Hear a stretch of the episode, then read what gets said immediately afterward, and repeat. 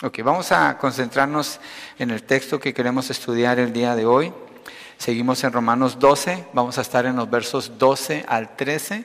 Esta porción es desde el verso 9 hasta el 21, pero la estamos viendo por partes. La estamos viendo por partes. Y en esta porción, Pablo lo que está haciendo después de 11 capítulos de doctrina que hablan de la justificación por fe, es diciéndole a los creyentes, ustedes han sido justificados por gracia, por medio de la fe. Ahora, así vive una persona que ha sido perdonada de sus pecados, así vive una persona que ha sido justificada. Estas son las características que muestran quién es esta persona. A veces eh, salen preguntas con eh, personas que tienen dudas acerca de la salvación o quieren saber más acerca de la salvación. Y una pregunta es, ¿cómo sé si soy salvo? ¿Qué evidencia tengo si yo soy una persona salva? La evidencia está aquí. Si usted presta atención a lo que trae el texto, lo que hemos estado estudiando, Pablo está presentando, está describiendo la vida de una persona que está en Cristo. Y no está describiendo algo que sucede de vez en cuando, como una chispa, aquí o allá, en alguna reunión. Él está describiendo la vida del creyente. Está usando participios que son imperativos. Es una manera como más suave de dar una orden, pero así lo está presentando él para que así aprendamos a vivir. Entonces, hay tres cosas claves que presentan toda la porción. La primera es el creyente y su relación con Dios, es decir, una vida consagrada. Presenten sus cuerpos como sacrificio vivo, eso versos 1 y 2, como su culto racional. Sepárense del mundo y transfórmense a través del conocimiento de la palabra de Dios para que conozcan su voluntad lo que es bueno, agradable y perfecto. El otro enfoque es hacia sí mismo. Y cuando Pablo habla del enfoque hacia sí mismo, usted se mira a sí mismo y ¿qué habla? La actitud. Ten cuidado con tu actitud, no tengas un concepto de ti más que el que debes de tener. Considera quién eres en relación con el cuerpo de Cristo, no como un individuo, sino con las personas con que Dios te ha llamado a servir en la iglesia. La tercera parte que Pablo cubre es el creyente en su relación hacia otros. Y comienza en el verso 9 hasta el 21. En el 9 empieza a hablar del amor. Es decir, usted tiene todo este conocimiento de la verdad. Usted tiene perdón de los pecados. Usted tiene la transformación por medio de la justificación que Dios le ha dado. Es justo delante de Dios. Entonces, tiene ese concepto apropiado y ahora, ¿cómo se conecta con las demás personas? Con amor. En verso 9 comenzamos allí cuando habla que el amor sea sin hipocresía, es decir, lo que usted dice que es, es lo que usted es en secreto o en público, es igual, es la misma persona. ¿Y cómo hace eso? Aborreciendo lo malo, toma una acción, una postura. Lo malo lo rechaza, lo empuja, no lo celebra, lo saca de su vida. Dice, no, y se apega a lo que es bueno, se aplica a lo que es bueno. Ahí comienza el amor. Sigue diciendo en el verso 10 de Romanos 12, sean afectuosos unos con otros con amor fraternal. Entonces te toma la iniciativa de mostrar afecto, cariño, amor, ser una persona cálida con los demás hermanos que Dios puesto, ha, puesto a su, a su alrededor y usa la palabra cuando habla de esto, de un amor natural, un amor que fluye normalmente con la familia, con los papás, con los hijos, con la esposa, pero aquí está hablando de ese amor en relación con la iglesia de Dios, un amor fraternal. ¿Y cómo? Dándose honra y preferencia unos a otros. Un trato respetuoso, respetando a la persona donde la persona está, como la persona es, y mostrando honor entonces habla de una preferencia. ¿Y qué quiere decir esto cuando habla de una preferencia y está hablando de un amor que es familiar? La preferencia es la familia de Dios. Es decir, que la iglesia aquí, a los ojos de Pablo, toma una prioridad por encima aún de su propia familia. Muchos dirán, pero ¿cómo? ¿Voy a ser infiel a mi familia? No, no se trata de eso. Se trata más bien de que usted cuida a su familia los ama porque ese amor ya está allí, en el contexto de la iglesia. No los separa de la iglesia, sino que los ama en el contexto de la iglesia. Entonces usted y su familia, junto con la iglesia del Señor, están creciendo en la fe. Claro que usted tiene que atender en su casa, sus situaciones, usted puede lidiar con eso, pero su fuente principal está en la iglesia, porque ahí donde el Espíritu Santo está trabajando con todos los creyentes para que se manifieste este amor. Entonces, dándonos preferencia unos a otros. Allí vimos también, si usted está con una persona que no es salva, una persona que es salva, y tiene que hacer una elección a quién va a escoger para no quedar mal con quién, con el que es salvo, su hermano. Ese toma la preferencia.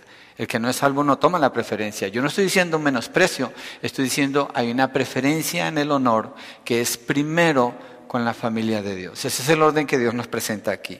Así se muestra el amor. Verso 11 dice, no sean perezosos en lo que requiere diligencia. Estoy repasando lo que ya hemos visto. Sean fervientes en espíritu, sirviendo al Señor. Entonces aquí está hablando de dos contrastes. No deje pasar por alto las oportunidades. No se quede sentado mirando nada más. Sea diligente. Sea ferviente, quiere decir hirviendo, la temperatura más alta que pueda alcanzar, digamos, el agua, cuando está hirviendo. Entonces usted sirve con pasión, con entrega. ¿Y cómo hace eso? Usted es una persona que se disciplina en las, ah, las, las dones, las, ah, lo que Dios ha provisto de la gracia para que usted crezca, es decir, la oración, la lectura de la palabra, la persistencia en asistir a los servicios, la comunión con los hermanos. Usted es, es fuerte en eso cuando dice sean fervientes. Y vimos el contraste con los que son tibios. Y la palabra dice que el que es tibio, Dios lo vomita de su boca. Pero el que es caliente, el que está hirviendo, es a la persona que puede agradar al Señor. Obviamente esto es obra del Espíritu Santo.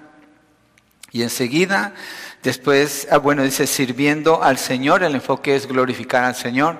Inclusive hoy, en cuanto a al cómo tratar con los conflictos, estuvimos estudiando que la razón principal para, o el recurso principal para resolver un conflicto tiene que ver con la gloria de Dios y cómo se hace eso. Tiene que ver con esto que Pablo está diciendo. Estoy describiendo a un creyente.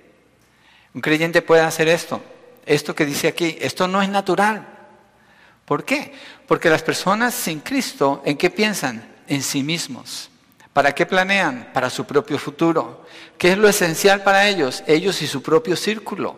Lo cuidan y lo defienden. Está bien, es natural. Pero estamos hablando de algo diferente. Pablo está trayendo un concepto nuevo aquí, diferente, porque esto es obra del Espíritu Santo y por eso habló primero de los dones para activar esos dones sirviendo a los hermanos. Es, es algo sobrenatural lo que le está describiendo aquí. Entonces, en el punto uno entramos con el gozo, ahí está en sus notas, verso 12 dice, gozándose en la esperanza, gozándose en la esperanza. Entonces, con gozo, el creyente muestra ese amor, vive, así vive el que está en Cristo con gozo.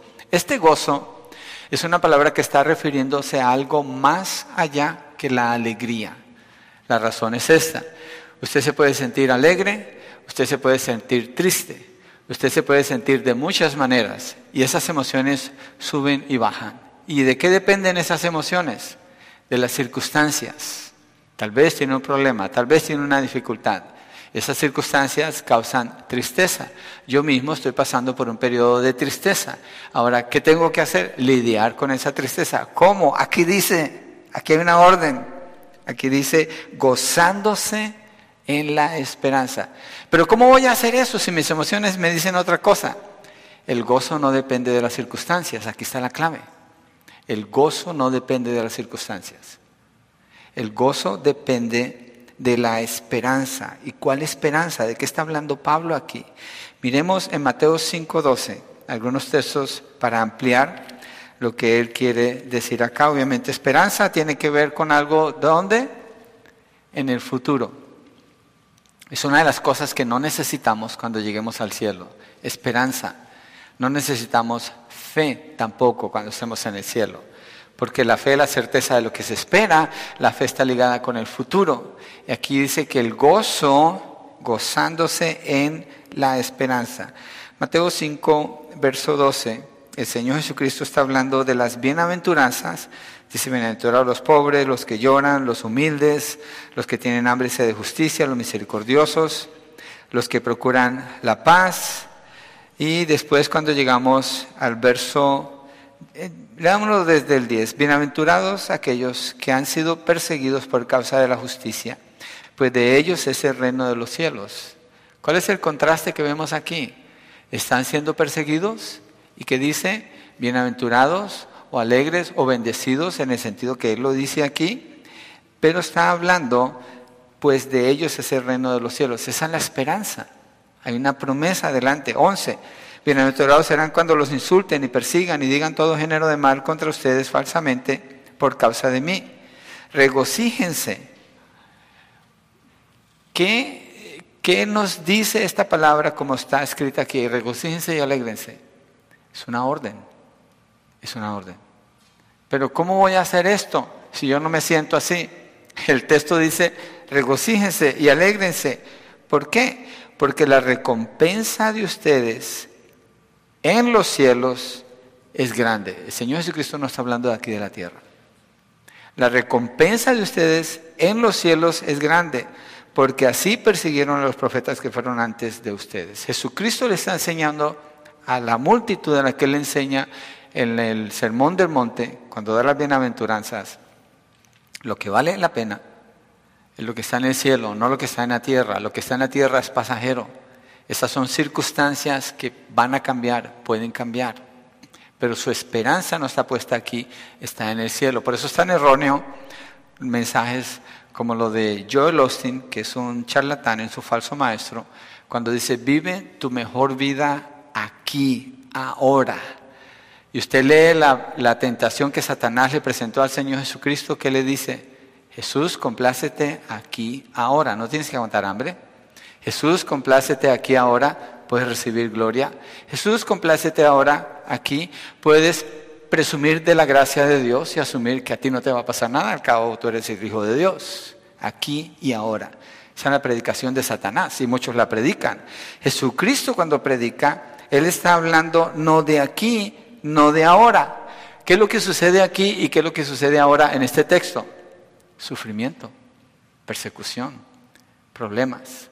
¿Para quién?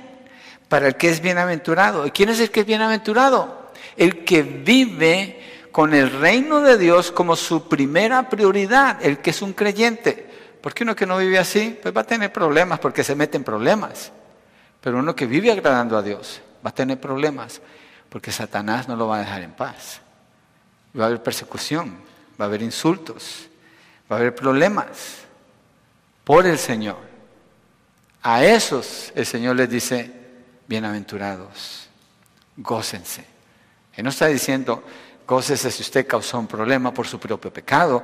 Él está diciendo, regocíjese y alégrese, porque hay una recompensa y esa recompensa no es aquí. Pablo de eso está hablando en Romanos, en el capítulo 12, verso 12, cuando dice, con gozo en la esperanza, es decir, hay un premio. Entonces, el sufrimiento que el creyente pasa aquí en la tierra, sirviéndole al Señor, por servir al Señor, hay cosas en la vida que son, vamos a sufrir, no necesariamente es porque estamos sirviendo al Señor, pero ese sufrimiento por el Señor tiene una recompensa, hay una recompensa. ¿sí? Esto no es igual con decir una persona que sufrió mucho porque sufrió mucho va a ser recompensada. No, todos sufrimos en diferentes niveles. Y el sufrimiento de una persona no le habilita, ni le capacita, ni le da derecho delante de Dios de nada. Y muchos que mueren así, sufriendo mucho, mueren sin Cristo, se van al infierno, anhelan regresar a ese sufrimiento comparado con lo que tienen que vivir allá por la eternidad y tener otra oportunidad para entregarle su vida a Cristo. No es el sufrimiento en sí de lo que está hablando Cristo. Cristo está hablando de la dedicación a servirle al Señor, a anunciar su palabra, proclamar el reino y vivir en santidad. Eso va a producir problemas en su vida. Es inevitable. Regocíjense, dice él cuando eso pasa. Alégrense, porque la recompensa de ustedes, ¿dónde? En los cielos.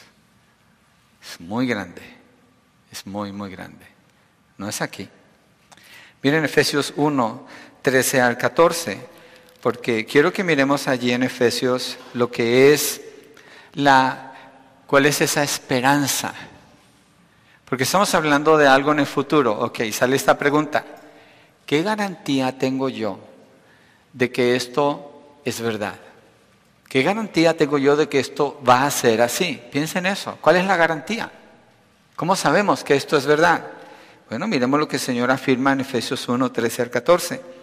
En Él también ustedes, después de escuchar el mensaje de verdad, el Evangelio de su salvación, y habiendo creído, está hablando los que son salvos, fueron sellados en Él con el Espíritu Santo de qué? De la promesa. La promesa, ¿qué tiene? ¿Cómo se usa la palabra promesa? Cuando novio le dice a la novia, te prometo que me voy a casar contigo. Cuando un esposo le dice a su esposa, te prometo que vamos a ir de vacaciones a Hawái. Y ella le dice, y cuando sea nuestro aniversario número 50, regreso por ti. No, pero cuando, cuando habla de promesa, perdón, vámonos serios aquí. Cuando habla de promesa, estoy aprovechando que mi esposa no está aquí. Cuando habla de promesa, él está hablando del futuro. Una promesa solamente está relacionada con el futuro. Y lo que está diciendo aquí es, fueron sellados, ya sucedió. En Él, está hablando del Señor. ¿Cómo? Con el Espíritu Santo de la promesa. El Espíritu Santo viene a la vida del creyente cuando es salvo y lo sella. Esta es mi propiedad, el sello indica eso, esta es mi propiedad, tiene el nombre de Él ahí.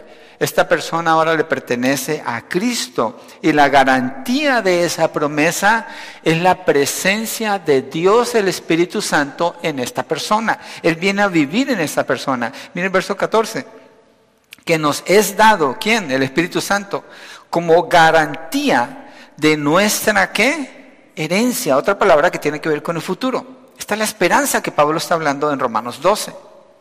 Con miras, y aquí la describe, a la redención de la posesión adquirida de Dios para alabanza de su gloria, donde el centro es Dios todo el tiempo. El centro es Dios. Y está esa garantía. ¿Por qué? Por el Espíritu Santo, de una promesa. ¿Cuál promesa? De ser glorificados un día. Entonces cuando Pablo dice, con gozo en la esperanza, la esperanza es lo que se espera que va a suceder en el futuro, que es lo que espera el creyente, estas promesas. ¿Cuál es la garantía que tiene de que esa esperanza es verdadera? Es que fue sellado o está habitado por el Espíritu Santo. Esa persona nunca es dejada sola por sí misma, jamás, jamás. Él ve por esa persona. Ese sello no quiere decir como que puso el sello allí en el sobre y se fue y al cabo ya saben que ahí está el sello. No, ese sello es él mismo. Él mismo estando allí. Entonces el creyente no está solo. Y cuando Pablo le dice al creyente, por eso esta lista es una evidencia de alguien que sí está en Cristo. Gozándose en la esperanza. Y cuando dice gozándose, está hablando de una acción continua. Está describiendo una acción que no para que siempre está en continuo, siempre. Entonces el creyente, basado en el amor que el Señor le ha dado, la manifestación del amor, en siendo no perezoso, sino activo, dándole preferencia a los hermanos con honor unos a otros, sirviendo al Señor fervientemente, gozándose en la esperanza. No dice que de vez en cuando se goza en la esperanza. No dice, considera cuando te sientas bien, para que te goces. Le está diciendo, gozándose en la esperanza. En las palabras del Señor Jesucristo, en los peores momentos, cuando te insultan, cuando te persiguen, cuando te vituperan por mi nombre, regocíjate, alégrate. Porque el sufrimiento de la vida, ¿qué razón hay para gozarnos en el sufrimiento de la vida? ¿Qué razón hay? ¿No es agradable? no es bueno y en sí mismo no es razón para gozarnos. Al contrario, nos aflige. Pero cuando estamos hablando de en relación con el Señor Jesucristo, por eso Pablo dice aquí, gozándose en la esperanza, hay una esperanza para los que están en Cristo. Mi pregunta para usted es esta, ¿cuál es su esperanza? ¿Qué es lo que usted espera? ¿Qué es lo que usted mira hacia el futuro? ¿Qué es lo que usted anhela que suceda con usted? ¿Dónde se ve usted? Piense en esto. En 10 años, en 20 años o el año entrante. ¿Qué es lo que usted espera? O mañana. Porque no tenemos control de tiempo, solo pertenece a Dios. ¿Qué espera? ¿Dónde está su esperanza? De acuerdo a esa esperanza va a estar su gozo. Si usted está en Cristo, está sellado con el Espíritu Santo, con la garantía de la promesa de la redención para ser glorificado, para gloria de Dios. Usted tiene esperanza, entonces esté gozándose en la esperanza. Segundo, con perseverancia. Sigue allí en el mismo verso 12, perseverando en el sufrimiento dedicados a la oración. Va muy de la mano con lo que acabamos de hablar. Perseverando en el sufrimiento. ¿Cuál sufrimiento? Principalmente el sufrimiento de estar sirviendo, por la causa de servirle al Señor. ¿Sí? Por la causa de servirle al Señor. ¿Y cómo hace eso? Dedicados a la oración. Pero miremos un poquito del sufrimiento que Jesús promete en Juan 15, 18 al 21. Miramos una promesa juntos. ¿Quiénes le gustan las promesas? ¿Ok? Aquí hay una promesa, no popular, pero es una promesa. Juan 15, 18 al 21. Si el mundo los odia, sepan que me ha odiado a mí antes que a ustedes. Si ustedes fueran del mundo, el mundo amaría lo suyo, pero como no son del mundo, sino que yo los escogí de entre el mundo, por eso el mundo los odia. Acuérdense de la palabra que yo les dije. Un siervo no es mayor que su Señor. Si me persiguieron a mí, también los perseguirán a ustedes. Si guardaron mi palabra, también guardarán la de ustedes.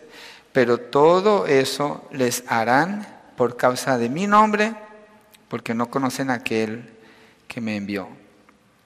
Hay una distinción clarísima la que el Señor está haciendo aquí. Ustedes no son del mundo, ustedes no son amigos del mundo, ustedes no están en paz con el mundo. Yo los saqué del mundo, los traje al reino de luz. Los he hecho parte del cuerpo de Cristo, han sido sellados con el Espíritu Santo. Solo ustedes tienen ese sello, solo ustedes tienen esa garantía, solo ustedes tienen esas promesas. Entonces, hay una promesa de sufrimiento y lo que el Señor dice es, persevera, persevera. Está usando a Pablo para decir eso, perseverando en el sufrimiento. Un poquito de la palabra perseverar. Perseverar es una ilustración que me gusta usar. Alguien corre una maratón. Y esa persona corre la maratón, yo no sé si ha visto a veces, me gusta ver eso, pero llega dos días después. Y dice, wow, dos días después o un día después.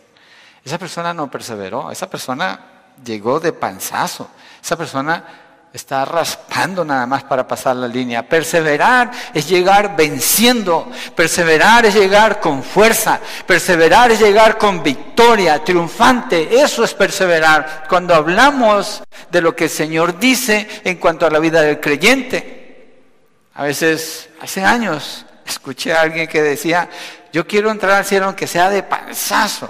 Decía, oh, pues no sé a cuál cielo vas a entrar porque allá nadie entra así. Yo quiero llegar al cielo aunque sea que me toque barrer las calles de oro. Esa no es la recompensa de Dios para el que persevera en el sufrimiento. Esa no es la recompensa de Dios cuando nos dice que, que nos gocemos en la esperanza. No es, no es. El creyente, ¿por qué puede perseverar? Pablo dice perseverando. Pablo no, le está echando ánimos a ellos como ánimo, hey, ánimo, tú puedes. No, él no está hablando así. Perseverancia tiene que ver con el poder de Dios a través del Espíritu Santo que está en usted, que le habilita para usted vencer vencer las dificultades, vencer contra el pecado, vencer contra Satanás, vencer contra el mundo que le aflige y le quiere empujar afuera para que usted pierda la visión y la noción de a dónde va. Perseverar en el sufrimiento no es una persona que, ay, pues ahí salí y apenas, no.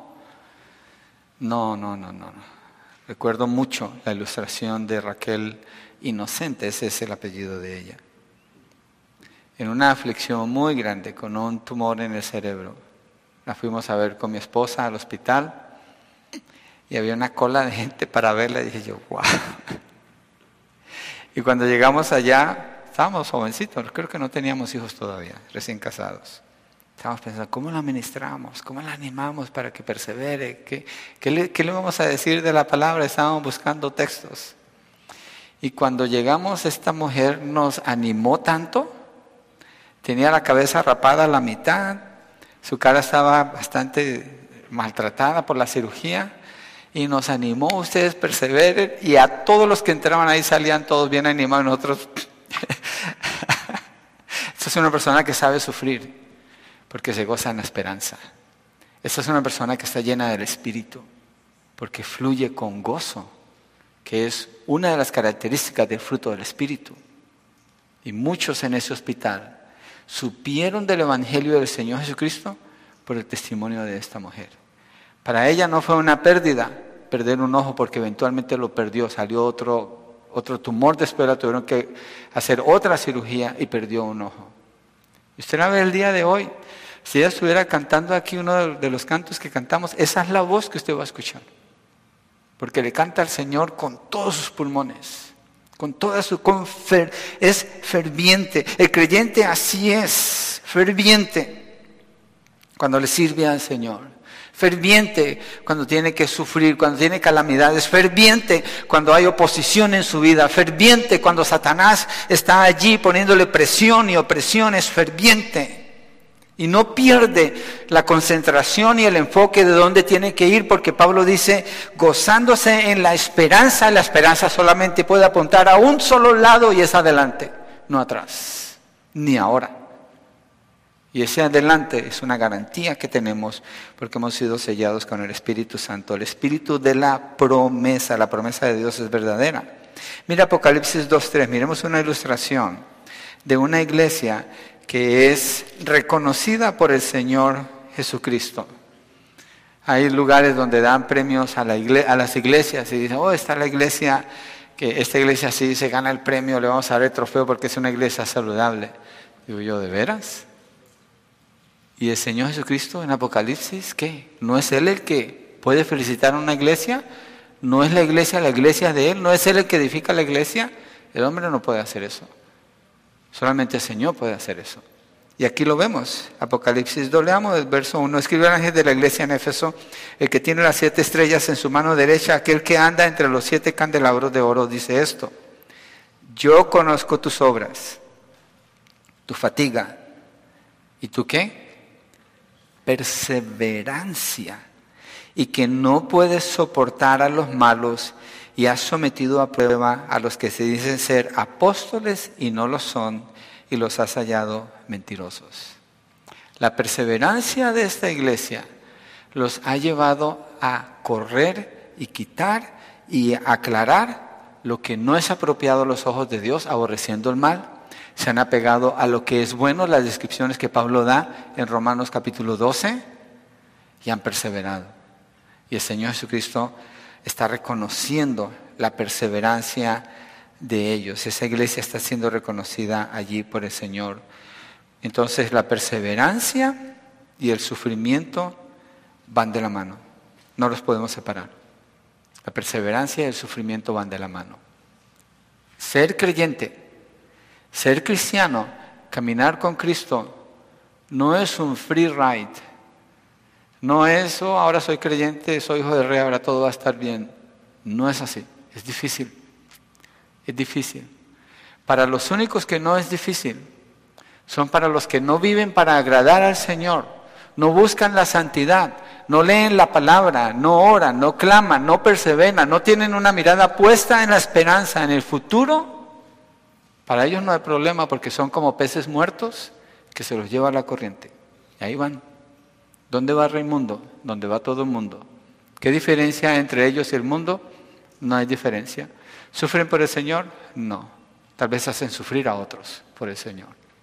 Pero el que es fiel, el que está caminando con el Señor, porque Dios lo transformó, porque el Espíritu Santo está en él, es su sello, es su promesa, es su garantía, va a sufrir, le va a costar, porque tiene que ir contra la corriente, no puede caminar como el mundo camina. Versos 1 y 2, ahí está en el capítulo 12. No puede moverse con el pensamiento del mundo, no puede aceptar lo que el mundo celebra. Vive diferente y eso demanda perseverancia. No vamos a ir allí, pero en 1 Corintios 13 dice que el amor es sufrido. El amor es sufrido. El amor no es como lo pinta Hollywood. El amor es sufrido, lo cantamos en el canto del Señor Jesucristo, de sacrificio del Señor. Fue el segundo canto que cantamos el día de hoy. Mire Hebreos 12, 1 y 2. Ahí está cerquita de Apocalipsis. Se regresa unas páginas y lo va a encontrar. Hebreos 12, versos 1 y 2. Habla de la perseverancia del Señor Jesucristo. Dice, por tanto, puesto que tenemos en derredor nuestro tan gran nube de testigos, despojémonos también de todo peso y del pecado que tan fácilmente nos envuelve y corramos con paciencia la carrera que tenemos por delante. Aquí está hablando de la perseverancia. puesto los ojos en Jesús, el autor y consumador de la fe, quien por el gozo puesto delante de él soportó la cruz. Está hablando de sufrimiento. Sufrimiento va junto con la perseverancia. Jesucristo está perseverando aquí. Dice, despreciando la vergüenza. ¿Cuál vergüenza? la vergüenza de obedecer a Dios el Padre y tener que soportar esto, despreciando la vergüenza. Es decir, la vergüenza para Él era menospreciable con tal de perseverar para honrar y glorificar al Padre en su, en su acto de morir en la cruz. Despreciando la vergüenza y se ha sentado a la diestra del trono de Dios. Entonces, está hablando aquí el escritor de Hebreos en la perseverancia del Señor Jesucristo, en su sufrimiento en la cruz del Calvario. Y así el creyente es llamado a vivir. Así el creyente es llamado a vivir, a perseverar, a considerar el ejemplo del Señor Jesucristo en la perseverancia. Mira lo que dice Filipenses 2.8 que habla del Señor Jesucristo. No, no me estoy apartando de, del mismo punto que quise traer para fortalecer las palabras del apóstol Pablo con otro texto, Filipenses 2.8. Él está hablando de la actitud del creyente, Él está hablando de imitar la actitud de Cristo aquí, pero mire, como dice del Señor Jesucristo, específicamente en la perseverancia, verso 8, y hallándose en forma de hombre, se humilló él mismo, haciéndose obediente hasta la muerte y muerte de cruz. Aquí traje otro elemento que es la obediencia. La perseverancia no es perseverancia si no hay obediencia. No se trata de aguantar, no se trata de usted aguántese, no, no se trata de eso. Se trata de perseverar en lo que es correcto. Se trata de perseverar en lo que apunta hacia la promesa, hacia la esperanza, hacia el futuro que Dios le ha garantizado al creyente. Y eso demanda vivir en obediencia. Jesucristo fue obediente hasta la muerte. Cuando Jesucristo estaba en la cruz del Calvario, y esto concuerda con la ilustración de la maratón, cuando Jesucristo está en la cruz del Calvario. Cuando Él muere, Jesucristo no está como que, como que ya no puede decir nada, ya se le acabaron todas las fuerzas. Dice que Él con un grito entregó su espíritu al Padre cuando dijo, consumado es. Él está completando con perseverancia la obra que el Padre le encargó a Él que hiciera para rescatarnos a nosotros del pecado y de la muerte. Jesucristo no fue una víctima. Jesucristo perseveró voluntariamente todo ese sufrimiento al punto que él mismo toma la decisión cuando él va a morir y dice, consumado es. Y dice la palabra, entregó su espíritu. Eso es perseverancia. Entonces el creyente es llamado a gozarse en la esperanza, a perseverar en el sufrimiento. ¿Y cómo hace eso? A través de la oración Pero antes de, moverme a la oración, quiero leer un texto más en Filipenses 3, 20 al 21, porque lo conecta con el punto anterior también. Filipenses 3, 20 al 21, porque nuestra ciudadanía está en los cielos, de donde también ansiosamente esperamos a un Salvador. Está gozoso, ¿cierto? En la esperanza. El Señor Jesucristo, el cual transformará el cuerpo de nuestro estado de humillación en conformidad al cuerpo de su gloria, por el ejercicio del poder que tiene aún para sujetar todas las cosas a Él mismo. ¿Qué quiere decir nuestro cuerpo de humillación? Que sufrimos, no nos ponemos mejor. Cada vez tenemos dolores nuevos, cada vez tenemos necesidad de medicinas nuevas, cada vez encontramos más obstáculos físicos, porque estamos en un cuerpo de humillación. ¿Y cómo perseveramos aún en eso? Ya no estamos moviendo lo natural aquí, perseverando porque hay algo más mejor adelante. Esa esperanza la está describiendo aquí en este sentido. El cuerpo, vamos a ser transformados en conformidad al cuerpo de su gloria. Está hablando de la resurrección. Está hablando de un cuerpo que no va a sufrir enfermedad, ni dolor, ni tristeza, ni lágrimas. Esas son las promesas del Señor. Entonces el creyente con gozo en la esperanza, con perseverancia en las dificultades o en el sufrimiento y con oración. Regresemos a Romanos 12.3. Dice, dedicados a la oración. Y la palabra dedicados es, obvia, ah, para nosotros en español es muy clara, pero está hablando de una insistencia, de una disposición a prevalecer haciendo lo mismo. Y dedicados a la oración demanda disciplina. Muchos creyentes tienen dificultad en disfrutar, bueno, algunos creyentes tienen dificultad en disfrutar lo que está describiendo el apóstol Pablo aquí por falta de disciplina. Porque leer la Biblia toma disciplina. Hacerlo todos los días, disciplinadamente, como lo es levantarse de la cama a la hora que se tiene que levantar. Orar delante del Señor disciplinadamente como lo es comer los alimentos cuando es la hora de comerse esos alimentos. La oración es como el aire que el creyente respira y la disciplina de la oración para estar a solas con el Señor, derramando el alma en los pies del Señor, disfrutando de su presencia, adorándolo, bendiciéndolo, abriendo el corazón, presentando sus necesidades y gozándose en la garantía de la respuesta del Señor como nuestro Padre que está en los cielos. Eso demanda disciplina porque no sucede naturalmente. Usted lo tiene que buscar. Usted tiene que buscarlo. Lo tiene que buscar. Y eso es dedicadamente a la oración. No está hablando de repetición de palabras vanas. Él está hablando de abrir el corazón delante de Dios. Dedicadamente. Entonces, cuando usted es una persona disciplinada, mire, voy a poner una ilustración de disciplina.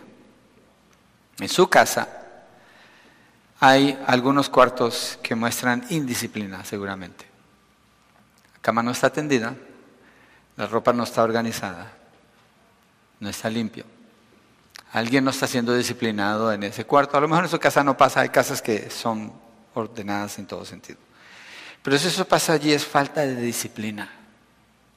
Usted necesita ser una persona disciplinada, limpia, organizada, la razón por la que me atrevo a decirle esto es porque en el Antiguo Testamento dice la palabra del Señor, cuando Dios le da instrucciones a Israel de cómo vivir, le dice, sean limpios, hagan letrinas, no vivan como las naciones que ustedes van a desterrar, hagan letrinas y tapan lo que hacen, porque el Señor vendrá al campamento, así dice la palabra.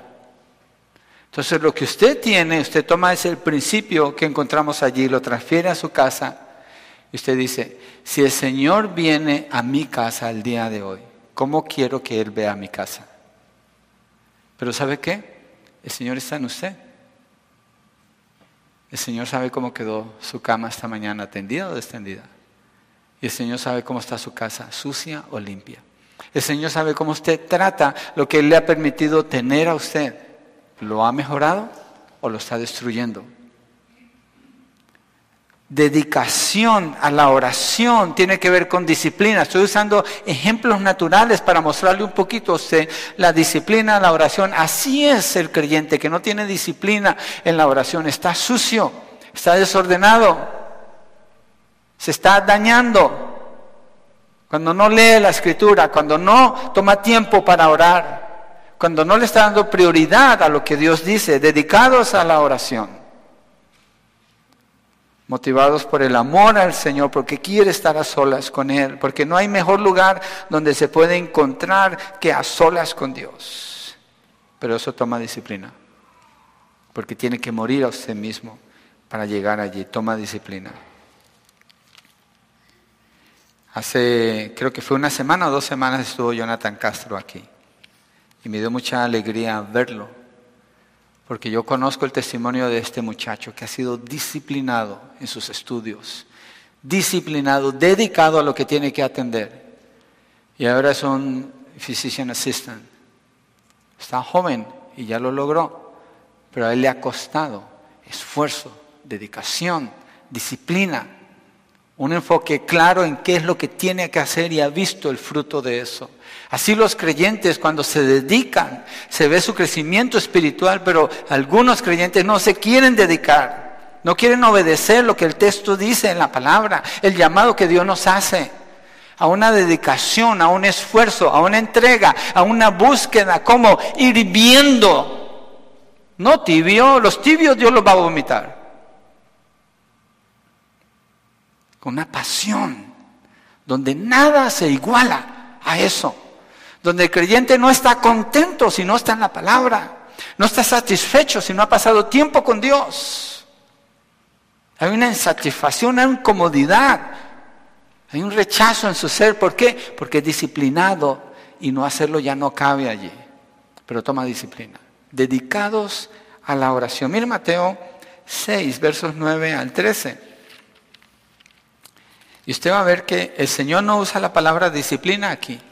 Pero cuando leemos la palabra de la oración del Padre Nuestro, cuando Él enseña a sus discípulos a orar, tiene que haber disciplina. Para poder orar como Él dice aquí, tiene que haber disciplina. No hay otra manera.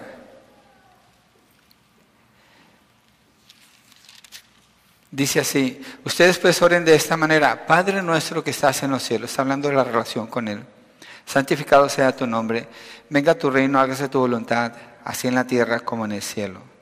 ¿Cuál es el enfoque en el verso 9? Es Dios, la relación con Dios como el Padre, el lugar donde está Él en los cielos, su autoridad, su soberanía. Santificado sea tu nombre, la santidad del Señor, Él es diferente a todo lo que Él ha creado porque Él es santo. Venga tu reino, la voluntad del Señor, hágase tu voluntad, es la prioridad del que está orando allí. El centro de esta persona es Dios. La oración le lleva allí, pero miren lo que dice en el verso 11, porque quiero hacer el énfasis en lo que es dedicados a la oración. Danos hoy el pan de cada día. ¿Usted desayunó esta mañana? Ojalá que sí, porque si no, eh, tiene que esperar a que acabe de predicar para que comamos juntos ahora, pero usted desayunó esta mañana seguramente, se tomó un vaso de agua, un café, va a comerse su lunch, va a comerse su comida. ¿Por qué lo menciono? Aquí dice, danos hoy nuestro pan de cada día. ¿Cuándo se hace esa oración? Hoy. Porque hoy tengo que comer, hoy tengo que respirar, hoy necesito lo que me sostiene con vida. ¿Esto está hablando de dedicación? Ahora, si una persona lo que hace es cuando le dan la comida, porque hay otros cristianos allí, tiene que decir, Señor, gracias por esta comida, pues eso no es dedicación, eso es religiosidad. Pero cuando se siente y le da gracias al Señor por la comida, sabe porque mantiene una relación dedicada con Él. Sabe que Él le proveyó la fuerza, la salud, los medios para ir a trabajar y poder tener ese plato de comida allí. Un corazón agradecido porque es un corazón dedicado al Señor. Nos regresa otra vez. El amor se hace sin hipocresía en lugar de un corazón hipócrita que nomás se siente y repite la misma oración. A mí me sucedió unos años atrás. Con mis hijos antes de comer, el tiempo de la comida sagrado en la casa, vamos a estar juntos, vamos a comer juntos, por lo menos una vez al día. Pero uno de ellos me dijo, papá, siempre repite la misma oración cuando vas a comer. Y eso me golpeó tanto, he descuidado mi oración y estoy repitiendo lo mismo. Y es precisamente lo que el Señor dice, no repitan. Dedicados a la oración no quiere decir porque entró en una disciplina y repite lo mismo todos los días. Es porque está abriendo el corazón. Se está relacionando con el Señor, que es lo que indica la oración de Padre Nuestro.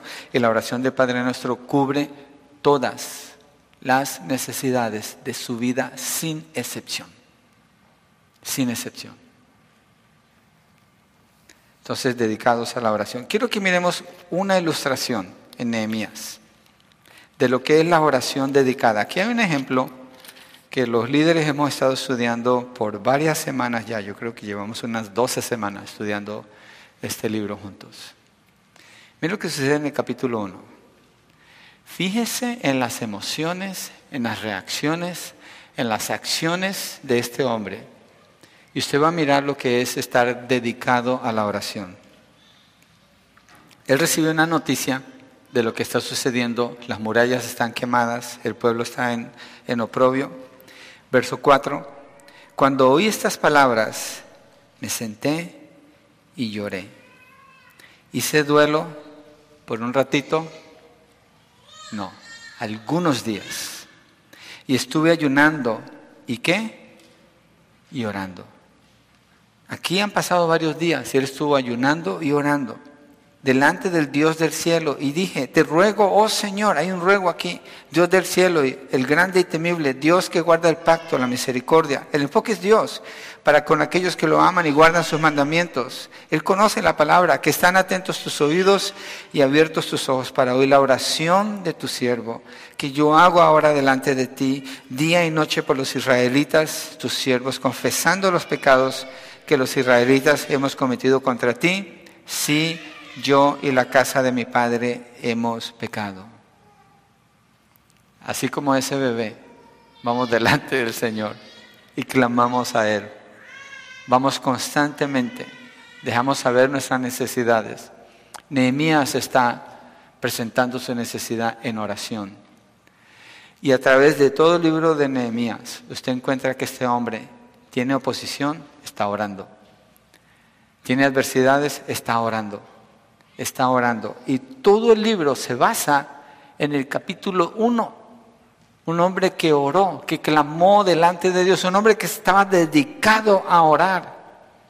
Y cuando recibe una noticia donde Dios no es honrado, le golpea en el corazón, le traspasa su corazón, siente tristeza y lo primero que tiene que hacer es doblar rodilla y postrarse ante el Señor para clamar a leer. Ese es un nombre dedicado a la oración. Él reaccionó así, porque esto nos deja ver que Nehemías tenía un corazón dedicado a la oración.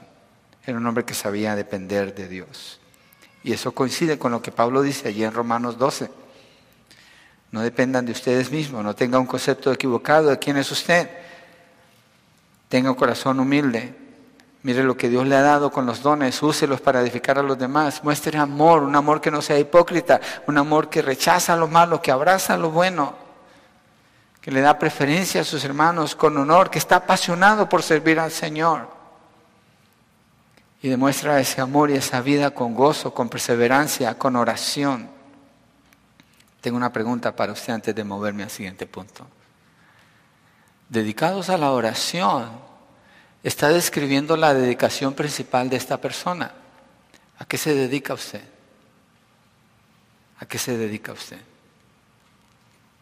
No importa la profesión y el trabajo que usted haga, mi pregunta tiene que ver en su relación con Dios, ¿a qué se dedica usted? ¿Cuántas veces al día está orando? ¿Por cuántas cosas está orando?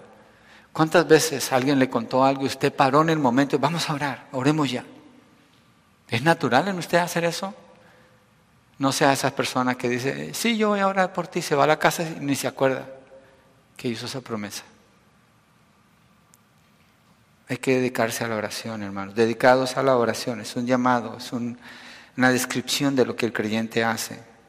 Punto cuatro, el último, con caridad con caridad. Dice el verso 13 de Romanos 12, contribuyendo para las necesidades de los santos, practicando la hospitalidad. Fíjese que aquí Pablo está hablando otra vez hacia afuera. El anterior era muy personal, muy íntimo. Este es otra vez hacia afuera, contribuyendo para las necesidades de los santos. Esta es una persona que planea, planea bien, pero no planea para sí mismo. Usted cuando planea sus finanzas, usted tiene una parte que aparta para el Señor, porque la palabra dice que lo hagamos regularmente. Tiene otra parte que usted aparta para sus necesidades. Tiene otra parte que usted aparta para los pobres. Usted piensa en los pobres, usted aparta una parte para los pobres. Y es un compromiso con los pobres, de ayudar a los pobres, de ayudar a los pobres. Y otra parte, si la puede ahorrar, la tiene allí, pero el centro no es usted con sus finanzas. Para la mayoría de las personas en una sociedad tan materialista como esta, es mi retiro, mis ahorros, mis inversiones, mis propiedades. Es una sociedad egoísta, agresiva con las finanzas centrados en sí mismo.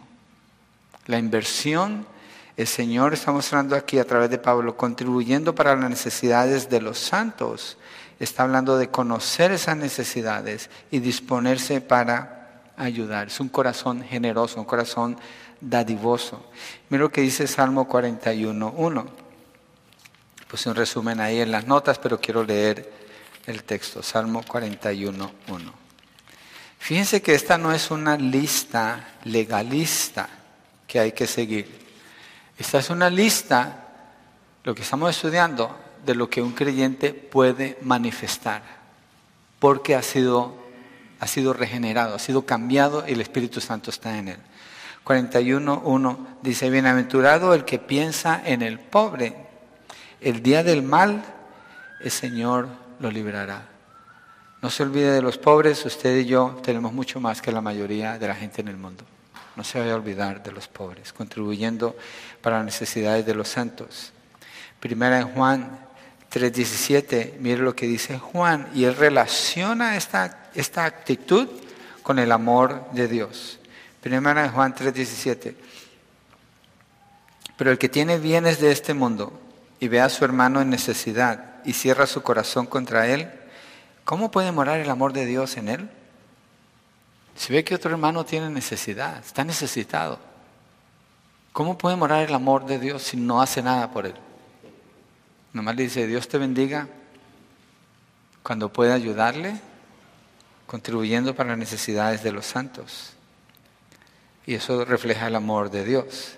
Mire Hechos 10.4. Aquí hay una ilustración con Cornelio.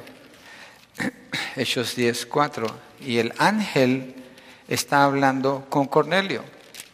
Mire la importancia que Dios le da a esto para mostrarnos un texto donde un ángel está diciendo esto a él.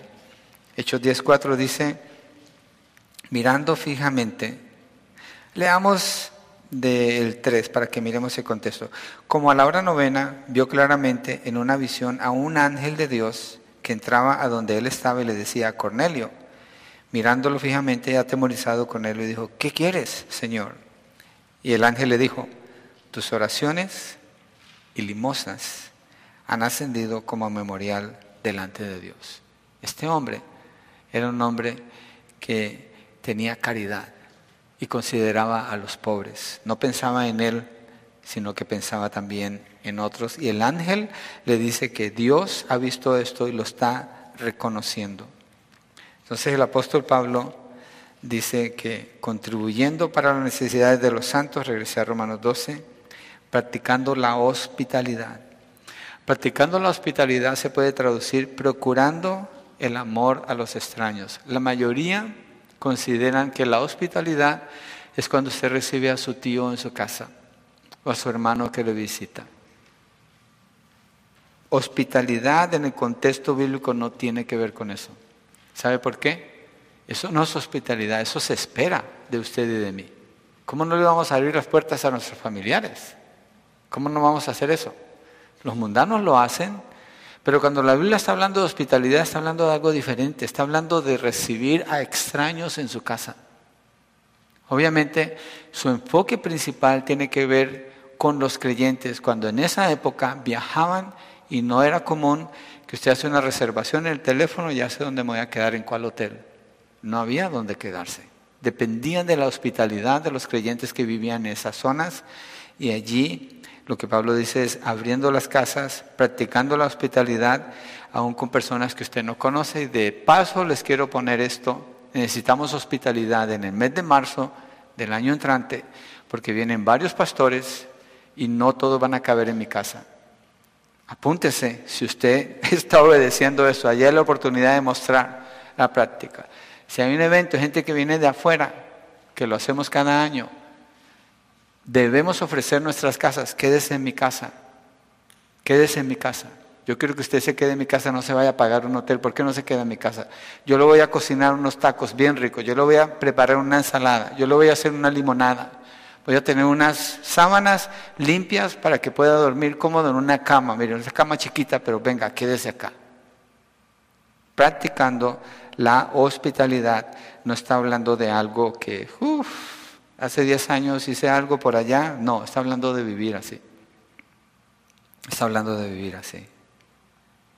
Hebreos 3.2 presenta esto cuando dice el escritor de Hebreos, perdón, 13.2, dije 3.2, pero es 13.2.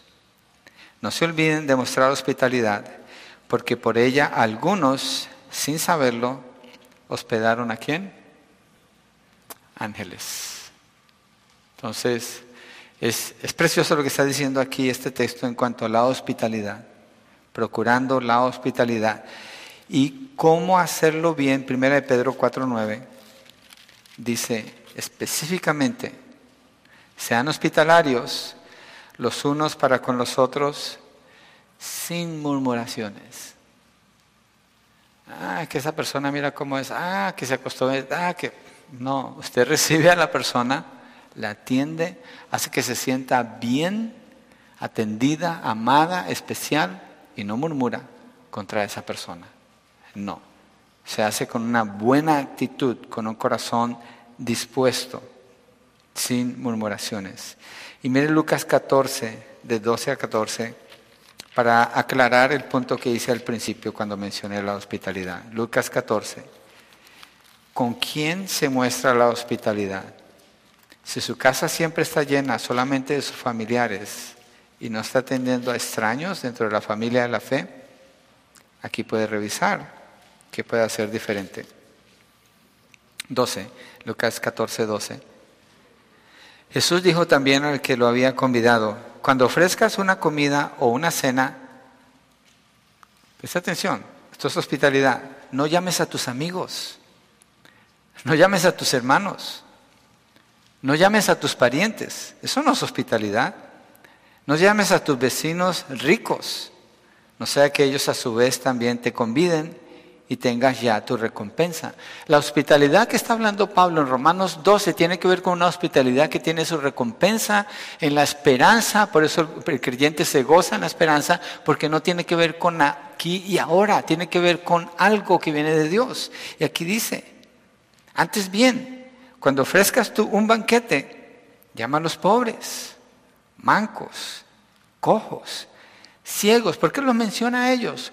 Porque en ese entonces ellos no tenían ningún tipo de ayuda, no había welfare, era gente pobre, era gente que, que estaban desplazados, eran mendigos.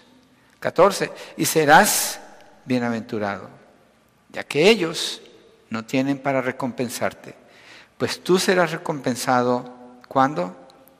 En la resurrección de los justos. Si todo lo que la persona dice, que yo soy un creyente, yo soy bien hospitalario, mi hermana siempre se queda aquí en mi casa, eso no es ser hospitalario. Bueno, es una hospitalidad que todo el mundo hace, pero no es la que está hablando el texto aquí.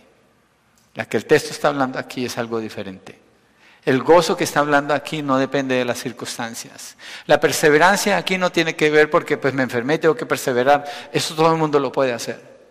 Él está hablando de un amor hacia Dios, hacia su pueblo y una perspectiva clara en lo que es las promesas de Dios en el futuro, el premio de Dios en el futuro. Entonces el creyente, esta es una descripción de cómo el creyente vive, un verdadero creyente, una persona que tiene la salvación, se caracteriza por esto.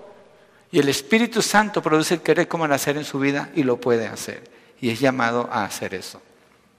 Entonces, somos llamados, el creyente es llamado a gozarse en la esperanza, a perseverar en el sufrimiento, a ser dedicado a la oración, a mostrar caridad con los necesitados y a ser hospitalario. Vamos a orar, ¿sí? Y le pedimos al Señor que nos ayude a vivir así como Él dice. Esto no lo producimos nosotros, esto lo produce el Espíritu Santo en la vida de un creyente. Eso es para un creyente. Esta no es una lista para alguien que no es creyente. Solo es para los hijos de Dios. ¿Por qué no nos ponemos de pie y cerramos con una oración?